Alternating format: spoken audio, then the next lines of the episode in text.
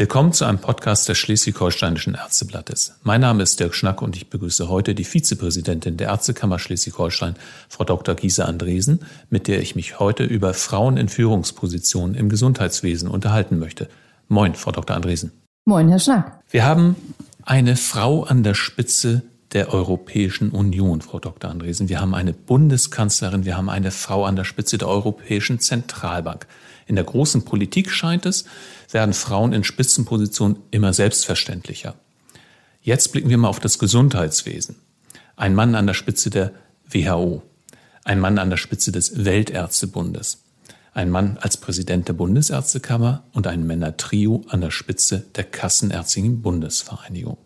Dann haben wir auch noch Männer als Bundes- und als Landesgesundheitsminister. Frau Dr. Andresen, ist Genderpolitik im Gesundheitswesen noch gar nicht angekommen? noch gar nicht angekommen, würde ich nicht sagen. Wir sind noch nicht oben angekommen. Die Statistik zeigt es ja schon. Wir Frauen sind auch in der Medizin am Kommen. Das sieht man schon an der Zahl der Studierenden, der weiblichen Studierenden.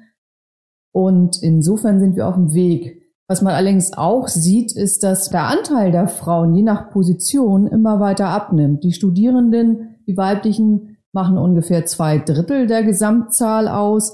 Oberärztinnen sind dann noch 30 Prozent und in Führungspositionen 10 bis 15 Prozent, wobei es im vertragsärztlichen Bereich eine Konstellation gibt oder eine, ja, einen Anteil von 1 zu 1. Da sind die Frauen zu 50 Prozent schon angekommen. Haben Sie eine Vermutung, woran das liegen könnte? Also nach oben hin wird die Luft immer dünner, das gilt für jeden, aber da sind weniger Frauen zu finden. Das ist richtig. Das liegt zum Teil sicher auch an der Möglichkeit, Kinder ganztags betreuen zu lassen. Das bestätigen Zahlen aus der Zeit vor der Wiedervereinigung in den ehemaligen oder in, in, der, in den jetzt neuen Bundesländern vor der vor dem Fall der Mauer waren zu 50 Prozent Frauen an der medizinischen Versorgung schon beteiligt im ärztlichen Bereich. Hier in den westlichen Bundesländern waren es damals 23 bis 27 Prozent.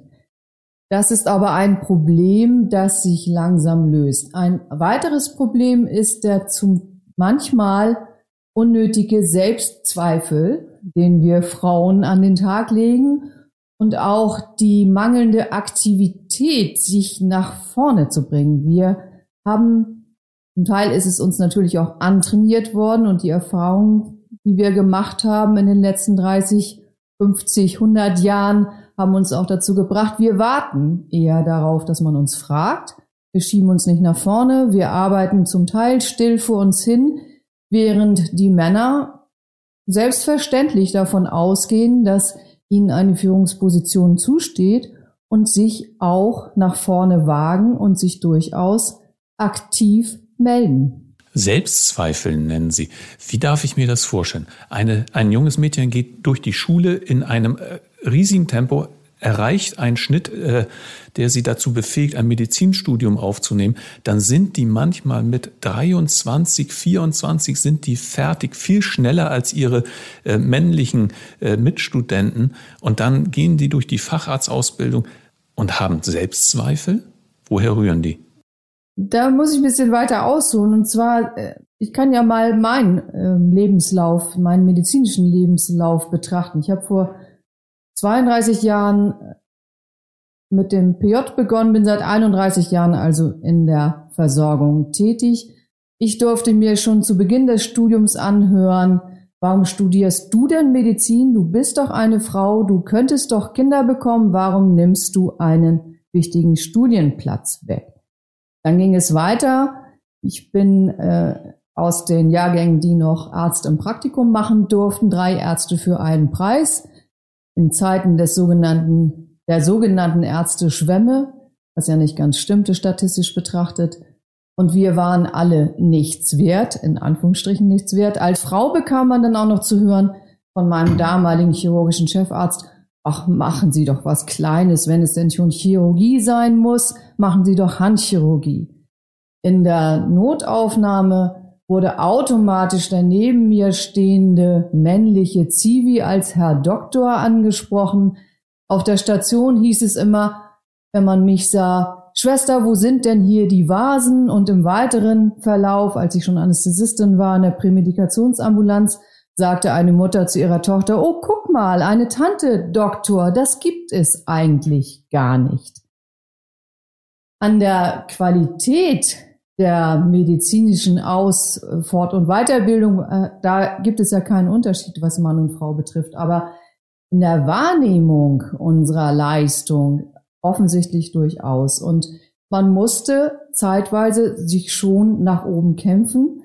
Zum Glück ist es heute ganz anders. Heute ist es ziemlich egal, ob man als Mann oder als Frau in den ärztlichen Beruf eintritt. Beide wollen die Vereinbarkeit der drei großen F, Familie, Freunde, Freizeit und Karriere, Karriere aber in Maßen. Der Arbeitgeber wird ausgesucht nach familienfreundlichen Arbeitsbedingungen und nach fachlichen Neigungen und nach der Möglichkeit, sich beruflich qualifizieren zu können. Und es geht nicht unbedingt darum, Chefarzt zu werden, so wie es zum Beispiel auch ein Buchtitel aussagt über die Generation Y, Glück vor Geld. Also Selbstzweifel, wenn ich Sie richtig verstanden habe, wurden früher durch gesellschaftliche Normen, aber auch durch die Männer in ihrem Beruf genährt. Heute sagen Sie, haben Sie den Eindruck, dass es zumindest besser geworden ist. Fallen Ihnen denn Beispiele ein im Gesundheitswesen von Frauen, die sich, äh, so wie Sie, durch, äh, durchkämpfen mussten und auch äh, in Spitzenpositionen angekommen sind? durchaus jetzt auf Schleswig-Holstein bezogen. Die erste Kammerpräsidentin einer Landesärztekammer war ja Frau Dr. Retzlaff in Schleswig-Holstein. Dann fällt mir natürlich. Schon in den 80er Jahren. Schon in den 80er Jahren, 1982, als ich angefangen habe zu studieren. Dann fällt mir natürlich Dr. Monika Schliffke ein und ihre Vorgängerin Dr. Ingeborg Kreuz, Dr. Hannelore Machnick, die den Marburger Bund Schleswig-Holstein geführt hat und natürlich auch Frau Professor Henne Bruns, allein unter Männern, die den ersten Lehrstuhl in der Chirurgie als Frau besetzt hat. Das sind alles Beispiele für Frauen, die sich ähm, schon in früherer Zeit durchgesetzt haben. Heute sagen Sie, haben es Frauen nicht mehr ganz so schwer äh, wie früher. Wie sieht es denn im Arbeitsalltag aus? Ähm, arbeiten Frauen auch lieber mit Frauen als Vorgesetzte? Das würde ich zu bezweifeln wagen. Ich denke, wichtig ist nicht, wer vorgesetzt ist, also das Geschlecht des, des der Vorgesetzten ist für mich fast irrelevant.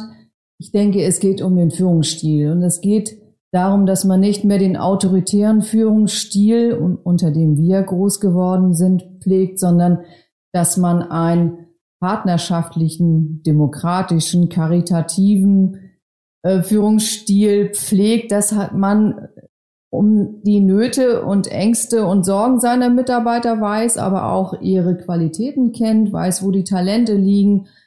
Man muss sich dessen bewusst sein, dass man sie alle braucht, Könner, Kümmerer, Kreative, dass der eine oder andere vielleicht auch mal eine Auszeit braucht und der eine oder die andere vielleicht auch mal einen Anschub, dass es auch weiter nach oben gehen könnte. Sie selbst sind in leitender Funktion im Krankenhaus. Was genau machen Sie dort und erleben Sie persönlich, dass Frauen bei der Entscheidung über Führungspositionen auch mal übergangen werden oder anders behandelt werden als Männer? Ich bin inzwischen leitende Oberärztin in der Anästhesieabteilung, in der ich auch als Weiterbildungsassistentin begonnen habe, musste zu der Entscheidung, damals Oberärztin zu werden, noch etwas getrieben werden, habe mich dann aber für diese Position initiativ beworben und freue mich drüber. Ich möchte Verantwortung übernehmen und mitgestalten. Dass Frauen jetzt benachteiligt werden auf dem Weg nach oben, das kann ich jedenfalls für unsere Abteilung überhaupt nicht behaupten. Bekommen Sie das von anderen Frauen aus anderen Kliniken mal zurückgemeldet? Da muss ich jetzt mal kurz überlegen. Ich erinnere eine leitende Oberärztin aus der Unfallchirurgie. Das wäre so das Fach, was mir primär einfallen würde, wo am wenigsten Frauen tätig sind. Dass mir jetzt jemand aktiv zurückgemeldet hat, dass er übergangen worden sei, kann ich zum Glück nicht behaupten. Es gibt ja in Betrieben jetzt immer Gleichstellungsbeauftragte, schon seit vielen Jahr, Jahrzehnten sogar schon. Hat das dazu beigetragen, dass Frauen heute besser in Führungspositionen kommen?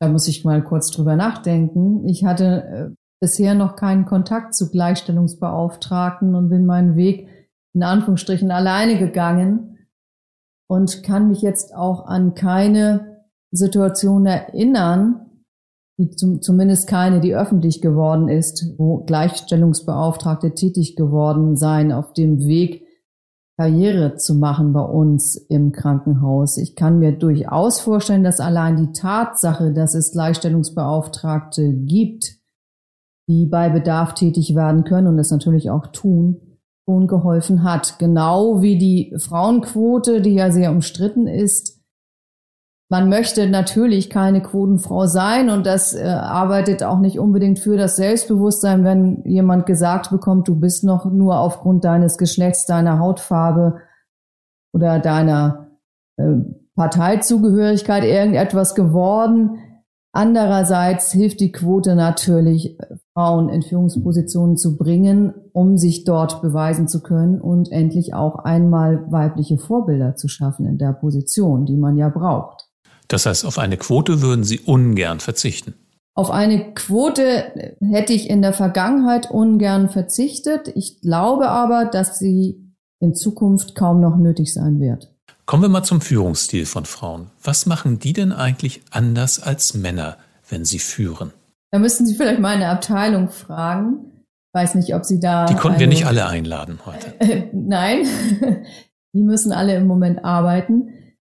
Ich glaube nicht an sehr unterschiedliche Führungsstile. Es gibt durchaus Studien, deren Ergebnis Unterschiede darlegt.